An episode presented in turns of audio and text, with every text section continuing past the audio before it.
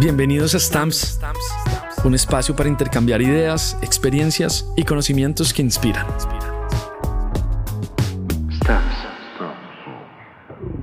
Bueno, em, en esta ocasión no tengo a nadie enfrente a mí, sencillamente solo el micrófono. Quisiera en estos nuevos episodios em, y temporadas poder tener temas como más libres sin tener que entrevistar a nadie. Eh, hay temas que le resuenan a uno, eh, hay conceptos, hay momentos y está bueno hablarlos, ¿no? Como en episodios más cortos.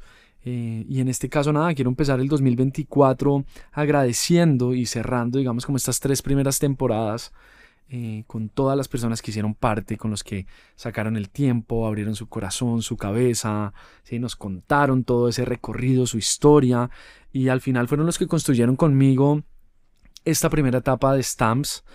Em, desde las personas más cercanas de Rhino Films, porque esto nace eh, algo muy ligado a lo que era mi empresa de Rhino Films y después empezó a migrar a mi independencia, a mi cambio de ciudad, eh, a unos temas como más abiertos con seres que no he trabajado ni siquiera o que solo había tenido un acercamiento eh, desde Instagram o en alguna fiesta o en, en la calle, ¿cierto? Entonces fue muy lindo poder ir construyendo y tener personas con las que no he trabajado que hicieran parte también de Stamps y me contaran su historia y viera uno cómo influenciaban también a las personas porque me llegaron muchos, mm, muchos fans, muchos comentarios de esta última temporada eh, y pues nada, muy hermoso, quería agradecerles a todos los que hicieron parte de estas temporadas. Y bueno, más allá del cliché de cerrar el año, ¿no? Y agradecer por los procesos y los nuevos ciclos, hay algo que me resonó todo el año pasado y fue como esa importancia de una bitácora personal de cierre, ¿no? Como, como esos momentos de crecimiento, de dolor, de dudas, de ansiedad, pero también mucha felicidad, de amor, de locura. Y, creo que a veces damos por, damos por hecho, damos por alto y no agradecemos, no agradecemos los procesos eh, audiovisuales que son, que van muy rápido muchas veces, ¿no? Como eh, te llega un brief, tienes que hacer un tratamiento, si te ganas el proyecto ya empiezas a pre-ruedas, tal, tal, tal, y no agradeces todo ese proceso, o sea, porque estás pensando ya en el siguiente. Entonces a mí, a mí me parece muy importante tomarse en enero o tomarse en algún momento también del año eh, yo lo hice en Uruguay el año pasado, de, cerrar un poquito como el ciclo, así no fuera diciembre, sino de cerrar qué había pasado en el año o qué había pasado a través de mi carrera como director. Em, y había un, había un tema ahí como que oí o que leí, no recuerdo, em, que, que decía, no tengo por qué estar en un lugar tan solo porque me costó mucho llegar a él, ¿cierto?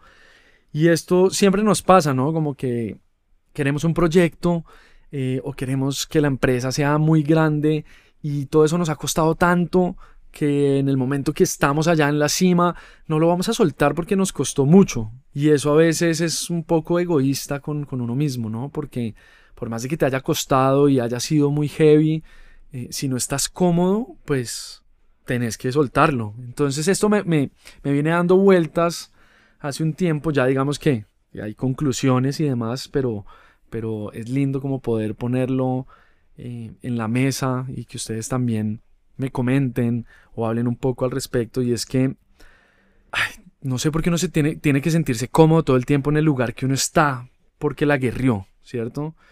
Y, y eso de vivir en la incomodidad, saber vivir como en la incomodidad y todo este tema que he escuchado en varios podcasts, eh, para mí en el trabajo y en el centro creativo, pues yo no lo comparto, ¿no? Como que para mí no va así. Si tú ya estás incómodo en, esto que creaste, hablo también desde un emprendimiento. Em, y todo el mundo te dice, no, pero bueno, es que llevas mucho tiempo metiéndole, mira todo lo que has creado, tu familia, tus amigos, toda la vuelta diciéndote. Entonces te empieza a dar un miedo, ¿cierto? Como, no sé si eso alimenta tu ego y es como, ah, no, sí, sí, sí, es que realmente lo he hecho, no lo voy a soltar porque qué dirán. Pues no, yo creo que Sebastián Mejía lo dijo muy lindo en el episodio de él, ¿cierto? Eh, a mí no me define lo que hago, a mí me define lo que soy. Entonces, un poco trabajar en eso, ¿no? Como eso también empieza a definir un poquito el, el foco de lo que es uno como, como artista dentro de la industria.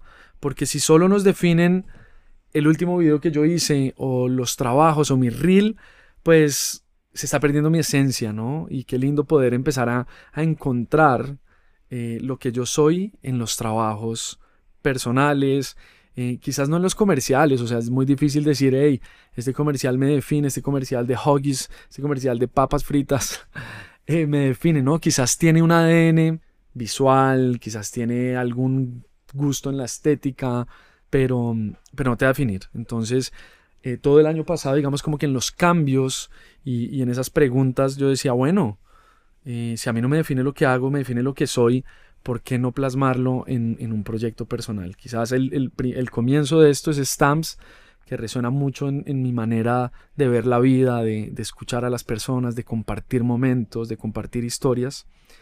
Eh, pero también vienen cosas como a sanar, ¿no? Como rollos de sanar, esos procesos que se hicieron a las patadas, por afán, por plata, por ego, por ganar, deben parar, deben parar. Para mí esto es un statement y, no es que tenga una verdad absoluta, pero, pero siento que estos últimos procesos me, enseñaron a soltar, de a poquitos, pero a soltar y de entender esa necesidad de contar eh, la verdad de uno mismo, ¿no? Como no desde un cliente, no, no desde solo el buen gusto y la buena técnica, sino, hey, realmente quién soy y me siento cómodo en donde estoy. Entonces, nada, yo al igual que, que, Juan Camilo Castillo soltamos la empresa, ¿no? Con mucho dolor, con dificultad, con ese proceso de encontrar, vuelvo y digo, esa, verdad absoluta de uno, de, venga, yo estudié esto para generar este contenido, eh, yo estudié esto es para hacer plata, para ser artista, para crear comunidad. Entonces, como que la mierda se empieza a ir para un lado, ¿no? Como muy fuerte, el ego, el que dirán, la comodidad de tener algo ya andando pero no, no, no, hay que devolverse, quizás hay que parar, ¿no? Hay que parar. Eh, para mí, Rino, para mí, no sé, el Rap Band Club, para mí, Delfina, todas estas em, empresas formaron algo que yo quería, ¿no? Y es como una marca, como entender la comunicación, como, como desde, desde estas marcas también apoyaba a las personas. Em, y no solo pensando en facturar, en los bonos, en los clientes, en tener un sueldo, no, Siento que todo eso uno no lo tenía tan claro y, por eso es importante las bitácoras para uno entender un tiempo después que esas empresas o esos emprendimientos o todos esos proyectos que tenían en común y era apoyar, crecer comunidad, eh, entender otros nichos, ¿sí? Y bueno, yo siento que poco a poco fui perdiéndole, digamos, como el sello audiovisual por, por estar en diferentes áreas de videoclip, de de rap, de comerciales, pero al final es como, no, lo que estaba haciendo era explorando, explorando un poquito mi ADN y lo que soy y, y hay que abrazar eso, porque muchas veces creo que nos vamos, nos vamos lejos, nos vamos lejos como esa oscuridad de esto que hice, que, qué raro, porque hice eso en este año, o esto, porque me quedó así, y al final no disfrutamos el proceso de que estamos aprendiendo y que eso que no está resonando contigo, pasó porque algo estaba pasando contigo en ese, en ese rodaje o en ese momento que escribiste la idea. Entonces nada, la vuelta al final empieza a dar como mucha ansiedad, ¿cierto? Y una, y una tristeza de no estoy encontrando mi ADN o, o, por qué no estoy cómodo acá eh, y nos damos palo. Y yo siento que tengo que disculpar a muchas personas que han estado en mi camino. Disculpar, no, yo tengo que disculparme Eh, a muchas personas que estuvieron en mi camino, que estuvieron creando conmigo, porque mm, yo creo que en los procesos al final eh, siempre decía como, no, esto hubiera podido quedar mejor o, ah, este, este arte no, esta foto no, o bueno, esta dirección, realmente creo que este actor me quedó un paila, o sea, esto es un asco. Eh, muchos decían que una mi palabra favorita era un asco y, y bueno, gracias a ese bullying, digamos, como constructivo, yo me di cuenta que sí, que tenía esa palabra como muy metida en que todo lo que veía y en que todo lo que eh, me llegaba también decía como, no, eso está un asco. ¿Por qué? Porque ponemos referencias también de afuera.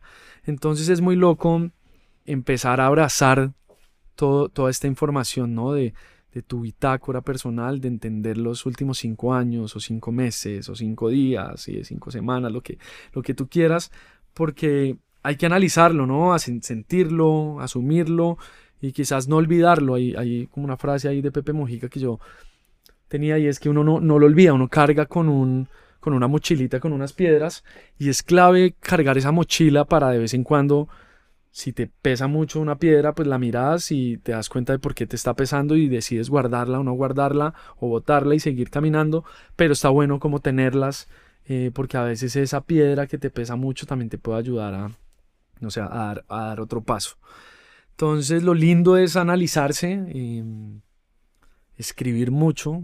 Créanme que en mi caso escribir para tomar decisiones, antes era una persona que tomaba decisiones muy a la ligera y no me traía nada bueno, ¿no? Como arrepentimiento, era lo único. Entonces ese ejercicio de, escribir y escribir em, me pasó, me pasó y les cuento algo muy personal como de cuando quería tomar decisiones de soltar mi empresa, de independizarme y, me pasó en varias ocasiones, era como escribir, o imagínense que llevan cuatro meses y empezaron a escribir hace cuatro meses la primera vez algo y, empiezan a, ver que cada semana lo que escribieron sea, sea un párrafo, es como cómo se sienten, porque se sienten así con respecto a esta persona, a este proyecto, a esta empresa y empiezan después a comparar y traen todo este, toda esta data y se dan cuenta de esos, como esas casualidades también de, de los días y entender, venga, este día pensé esto y este también, pero este no, este que pasó acá. Y al final uno se da cuenta solo, solo, con ese resumen, eh, las cosas que resonaron, lo que fue absurdo, y con calma y sin afán llegan las respuestas.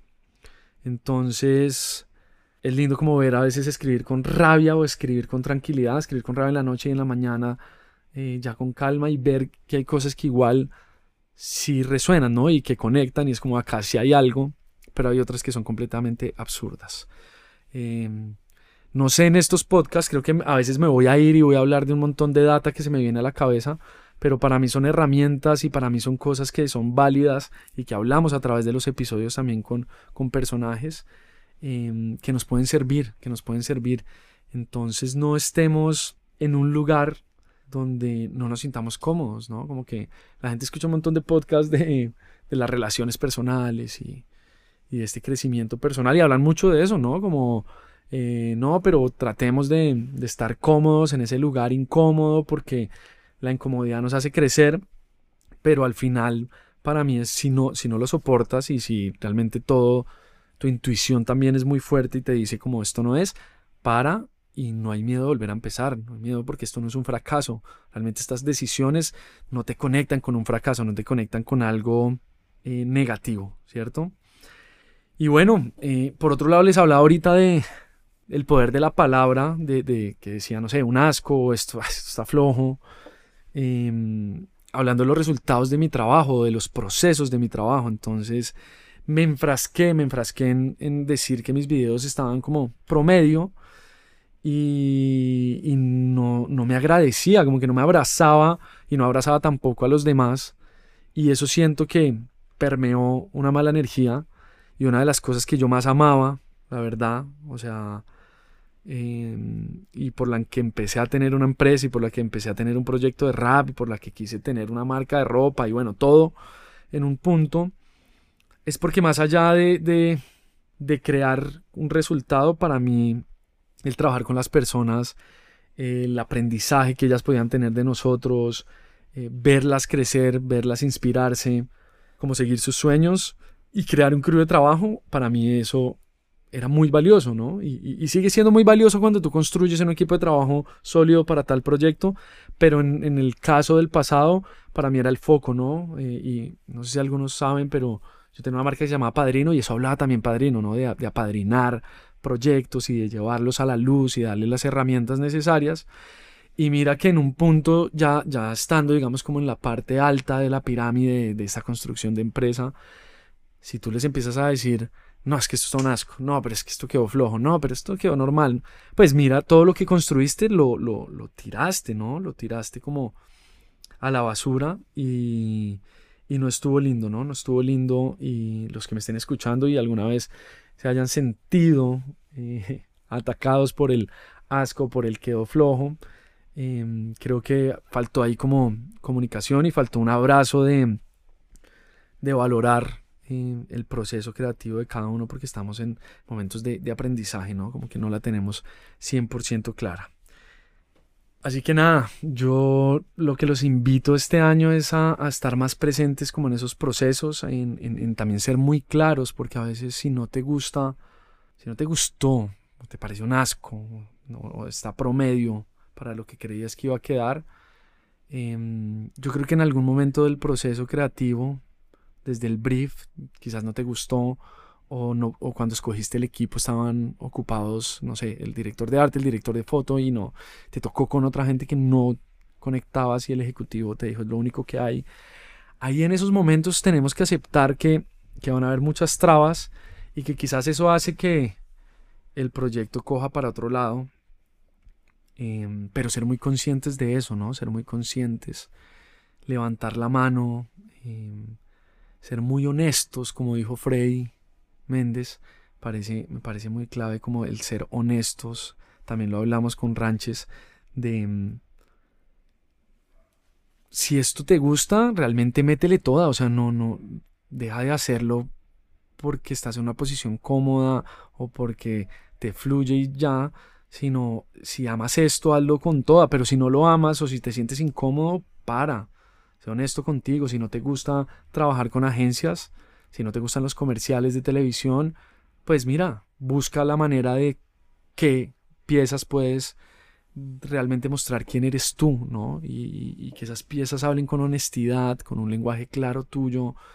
Em, pero nada, creo que los procesos también creativos personales de hacer un proyecto de uno, un corto, no sé, apoyar a un, artista desde un videoclip que, lo, que escribir 100% tú la historia, eso va a generar mucho más, ¿no? Que, solo hacer dinero eh, por hacer comerciales vacíos. Eh, y espero que nadie se tome esto personal, ¿no? O sea, eh, vivimos en un mundo en donde igual hay que facturar, hay que vivir, hay que vender. Y esas marcas pues no se van a acabar. pero sí es como pensémonos mejor las ideas, ¿no? Levantemos la mano y, tratemos de, armar parches más creativos con los, creativos de agencias y veamos cómo llevamos esas ideas lejos. Em, nada, estos capítulos van a ser muy cortos, sencillamente también como una catarsis de lo que, de lo que venía diciéndoles un poco de, de hay que florecer las ideas, hay que abrazar esos procesos, hay que escribir esas bitácoras como para empezar un, un, nuevo año, un nuevo ciclo, o sea, háganlo cada tres meses si quieren, pero, pero, pero sean muy conscientes de esos procesos para llegar a objetivos claros Em, y siempre escribiéndolo y hablando. Acá este, también como les digo, es un espacio para, para que la gente se abra y nos cuente sus caminos porque somos infinitos, ¿no? Y al, y al final, si vemos, yo tengo como 28 invitados hasta ahora, estos 28 invitados, cada uno ve la vida de una manera diferente. Eh, a veces como que concuerdan cosas entre otros, pero lo lindo es escuchar que escogieron un camino creativo y les tocó un montón de vainas, pero, pero con amor y con dedicación, disciplina, entendiendo procesos, mira que fueron floreciendo y, me alegro como de haber escuchado esto, de que también ustedes se hayan eh, empapado de, información linda, de aprendizajes. Y bueno, se vienen cosas muy chimbas con, con Stamps desde el 2024, como ya más colaboraciones, em, poder sacar productos, ¿no? Como, como un merch, eh, pero no, no un merch solo por venta, sino desde el arte, cómo vamos a explorar eh, narrativas desde la fotografía, desde el video, cómo, cómo podemos hacer colaboraciones entre los que han estado acá y también eventos para conectarnos más en, pues como en la vida real, ¿no? Eh, creo que eso, eso, es, eso es el fin también de Stamps, de conectar y, no solo quedarse en una plataforma.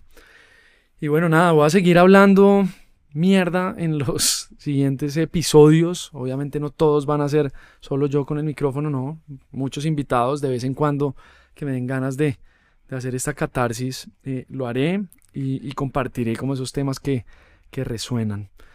Eh, vienen invitados hermosos, van a ver.